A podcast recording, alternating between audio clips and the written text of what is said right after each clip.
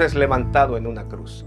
Desde las 9 de la mañana hasta las 3 de la tarde, unas 6 horas, Jesús en la cruz. Deshidratado, agotado, golpeado, con una corona de espinas sangrando. Seis horas de agonía en esa cruz. Y pensar que nosotros de pronto cantamos sin el entendimiento que en un momento ahí nada más tuvimos la salvación o la libertad. Un momento ahí han de haber sido eternas esas seis horas. Ojalá lo hiciéramos con el entendimiento también.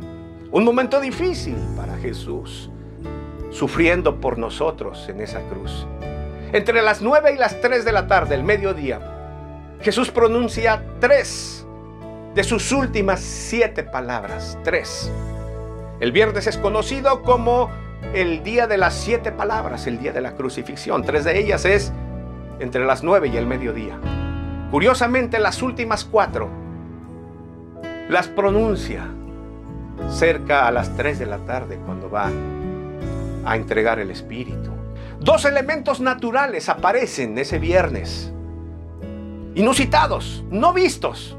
Se hace de noche a las 12 mediodía, oscurece. Unas densas tinieblas llenan la tierra, 12 mediodía. Y a las 3 de la tarde pasaditas, ocurre un terremoto tan fuerte que parte las piedras